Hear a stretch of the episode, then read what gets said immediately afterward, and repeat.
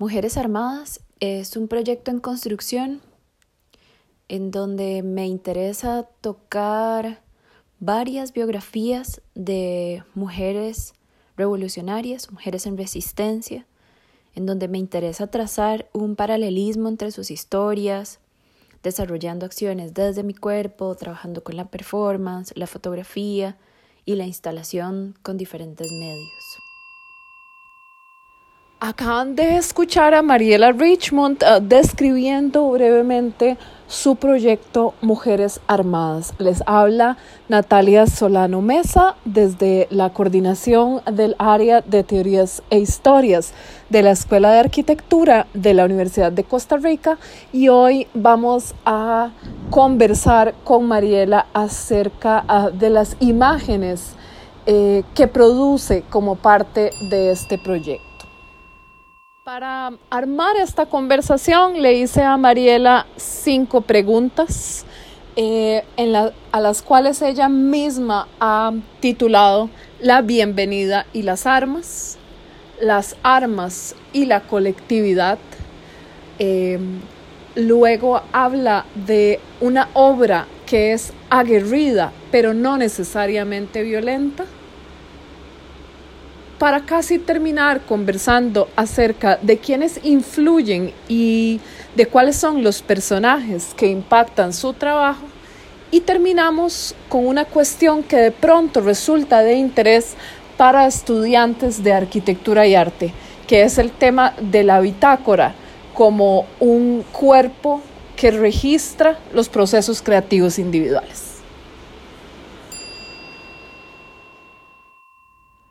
Estimada Mariela y estimadas, estimadísimas mujeres armadas, hemos notado su actividad en redes sociales y en plataformas de portafolios digitales. A propósito de las imágenes que las exhiben con rifle en mano, quiero invitarlas a conversar conmigo acerca de sus procesos creativos y acerca de cómo construyen escenas a partir de una exploración temática particular. Hola, muchas gracias por la invitación. Es un placer para mí poder comentar un fragmento de lo que he venido trabajando con mujeres armadas. Hace poco más de dos años que empecé a trabajar el proyecto de manera muy intuitiva, con preguntas alrededor de cuáles son mis armas, intelectuales, político, afectiva, de sobrevivencia en general, en una condición de mujer en este espacio geográfico. Comencé literalmente con un objeto arma a colocarlo en relación con mi cuerpo para ver qué, qué generaba esta, esta relación. Quisiera escuchar primero acerca del concepto o de la concepción visual de la mujer armada. Específicamente me gustaría que nos contaras acerca de cómo has ido explorando y creando estas imágenes, estas escenas de mujeres armadas, especialmente porque a primera vista ellas están inscritas en una estética de violencia. Y digo a primera vista porque creo que unas cuantas visitas a estas imágenes de las mujeres armadas permiten descubrir, y lo digo como espectadora, descubrir otras cosas.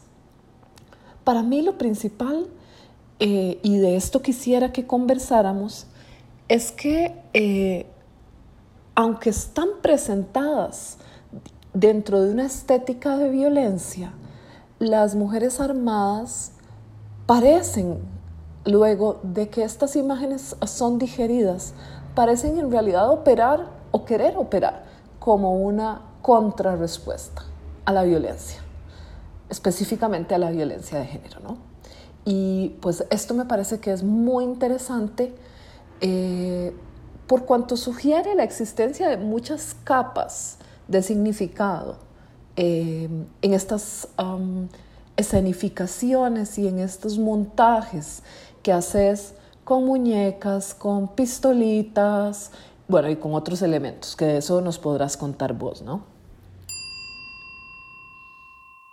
A partir de esta relación que encuentro con, con el arma, eh, empiezo clases en el polígono, empiezo a preguntarme sobre la educación prohibida que se genera con, con las armas, ¿verdad? ¿Quiénes tienen acceso a un arma? ¿De qué forma este objeto? Como algunas veces eh, con connotaciones fálicas, con connotaciones de un oficio determinado o de ciertas características, puede contrarrestarse con el cuerpo eh, femenino y con el, este, esta, digamos, reflexión a partir de una, una herramienta de sobrevivencia, ¿verdad?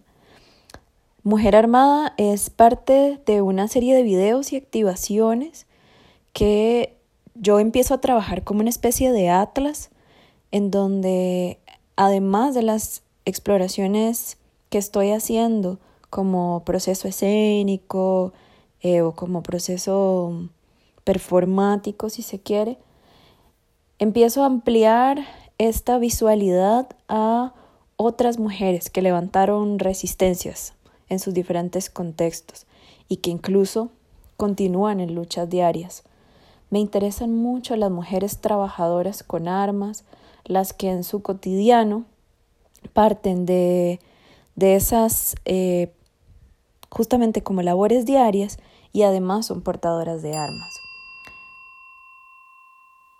Al ser un proceso que se extiende con el tiempo y que no busca resultados específicos, yo me doy la libertad de que la misma investigación y exploración me vayan llevando por otros lugares. Por tanto, eh, esto que vos decís, que de pronto se connota una, mm, una forma de violencia o, diferentes formas de violencias, es un tema que sé que está ahí, como, como en medio, una envolvente del, del, trabajo que estoy haciendo. Sin embargo, no es un tema que a mí me interese tocar de frente. De hecho, hablando con, con una amiga curadora, que fue de las, de las primeras personas con las que hablé del proyecto como más en términos conceptuales, porque yo creo que todo el tiempo yo voy generando este archivo, este acopio, este atlas de mujeres y cuando siento que de pronto uno de esos procesos puede ser una obra, eh, pues me voy por ahí, ¿verdad?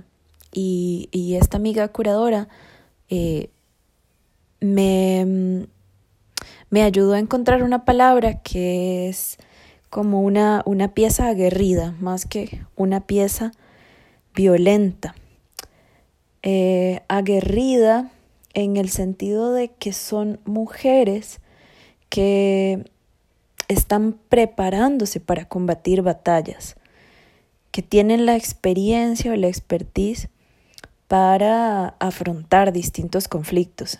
Y eso me parece bastante más potente e interesante que verlas como instrumentos violentos. Ahora te propongo que conversemos acerca de tu proceso creativo, entendido este como un, proceso de catarsis, porque esto es algo a lo que vos misma siempre haces ah, referencia. Y en ese sentido, me gustaría pedirte que tratemos de conectar eh, tus reflexiones acerca de ese proceso, eh, a veces doloroso y a veces catártico de la creación artística, con las imágenes y los resultados alrededor de las mujeres armadas. Eh, especialmente porque estas imágenes no son resultados finales, creo yo, sino que son momentos específicos de un proceso que involucra pues otras consideraciones como lo son el diseño escénico, el montaje, etcétera, ¿no? Y desde ahí creo que podríamos entonces eh, intentar conectar eh, los resultados con los procesos que a veces son procesos invisibles o por lo menos silenciosos. Con respecto al proceso, tenés razón. Creo que hay una parte importante de la investigación que, que está silenciada y que también yo considero que va suturando eh, heridas de alguna forma que, que tenemos como mujeres. Eh, ahí pienso en, en estas mujeres transgresoras, casi anónimas, que intentaron justicia e igualdad, como en diferentes contextos, que por lo general eh, demuestran como una suerte de utopía eh, donde yo trato de generar como eh, acciones concretas en esta práctica, no solamente de trasladarlas al cuerpo, sino de engrosar el archivo y por tanto la memoria de estas mujeres. En el proceso, cuando empecé a coleccionar estas mujeres rebeldes o mujeres de la guerrilla, eh, me encontré con, con diferentes preguntas, ¿verdad? Una de ellas era qué se siente cargar un arma, eh, cómo se, cómo, cómo y dónde lo ubico en mi cuerpo. Debe estar oculta, me permite correr, debería ser de fácil acceso.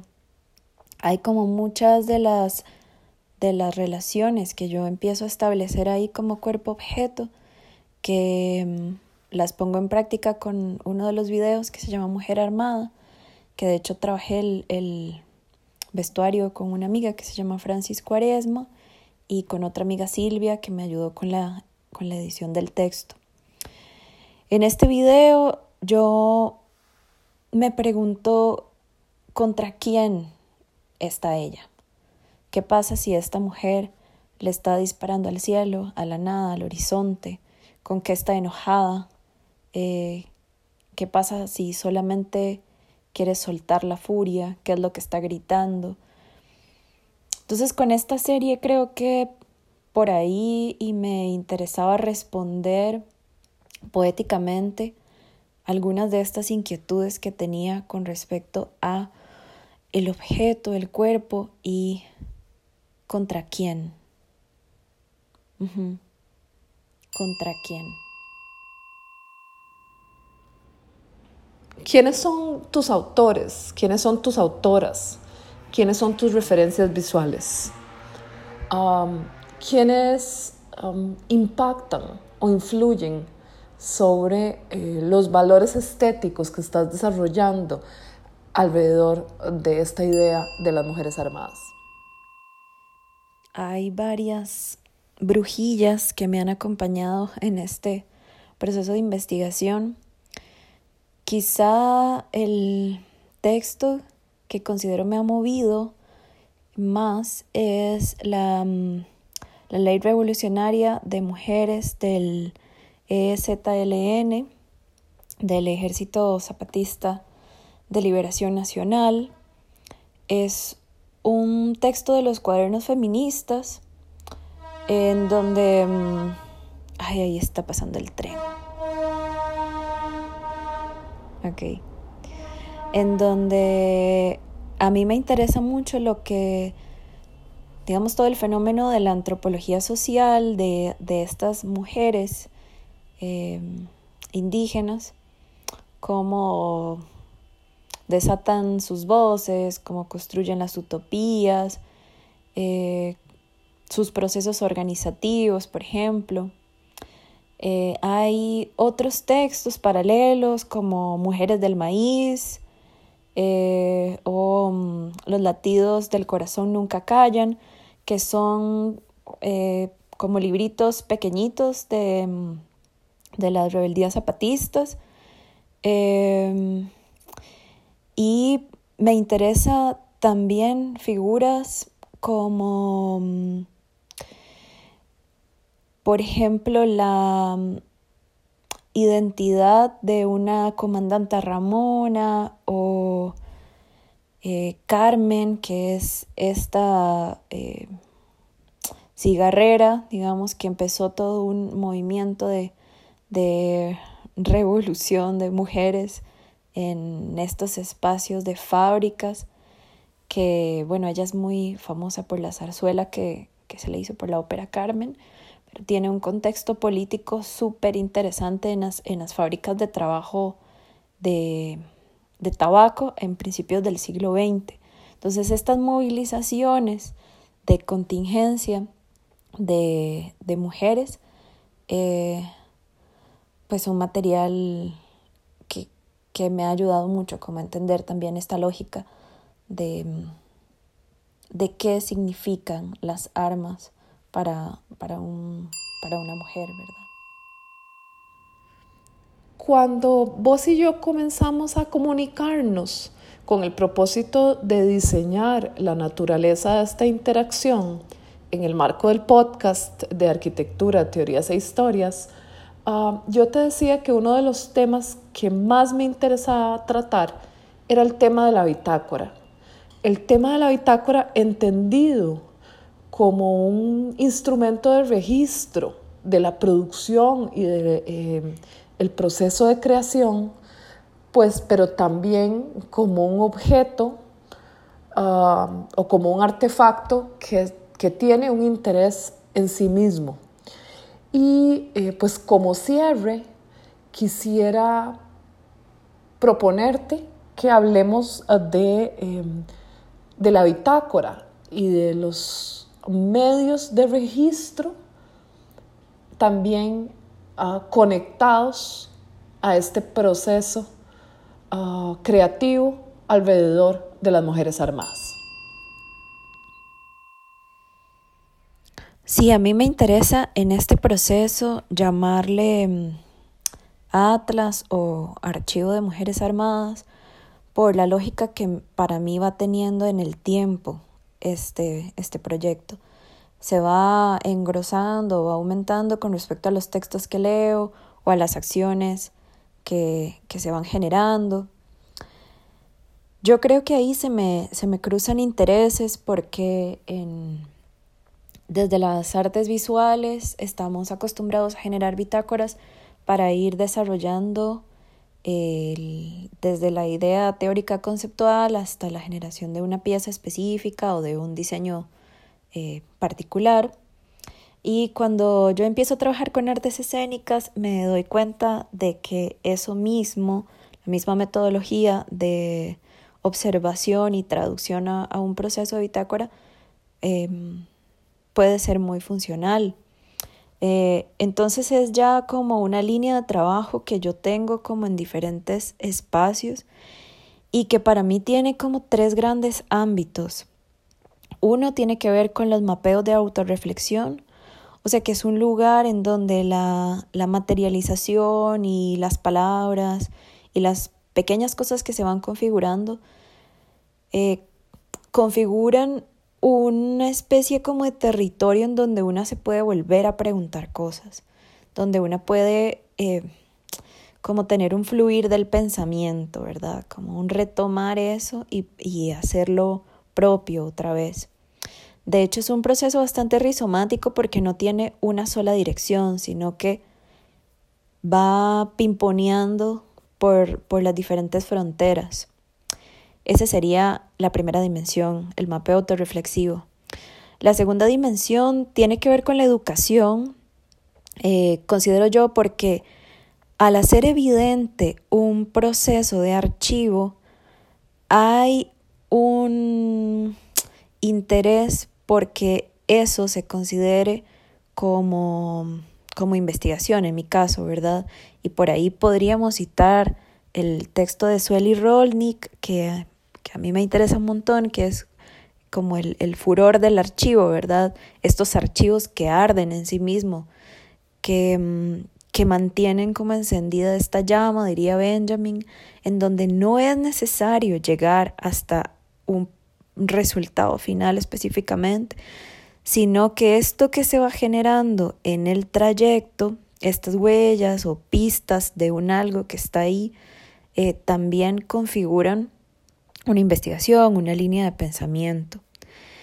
Eh, y la tercera dimensión para mí tendría que ver con la lógica de describir nuestra propia historia, de generar una memoria que permite revisar el pasado.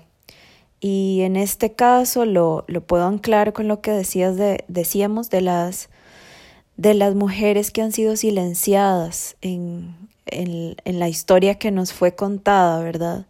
Y para mí el generar un, un, atlas o una memoria de estas mujeres, como a partir del, de la metáfora con mi cuerpo, o tal vez en algún momento este atlas pueda ser exhibido como tal, como, como los nombres de, o biografías de estas, de estas mujeres en resistencia, configuran un posicionamiento político sobre la forma en la que esta microhistoria, estas micropolíticas eh, son contadas.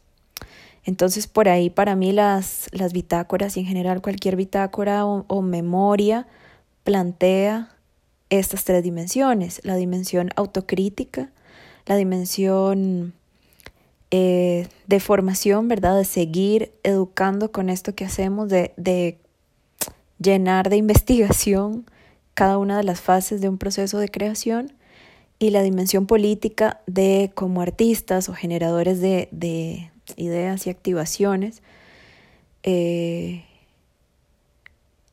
como, sí, como gestores de, de, de micropolíticas, de contar nuestra historia.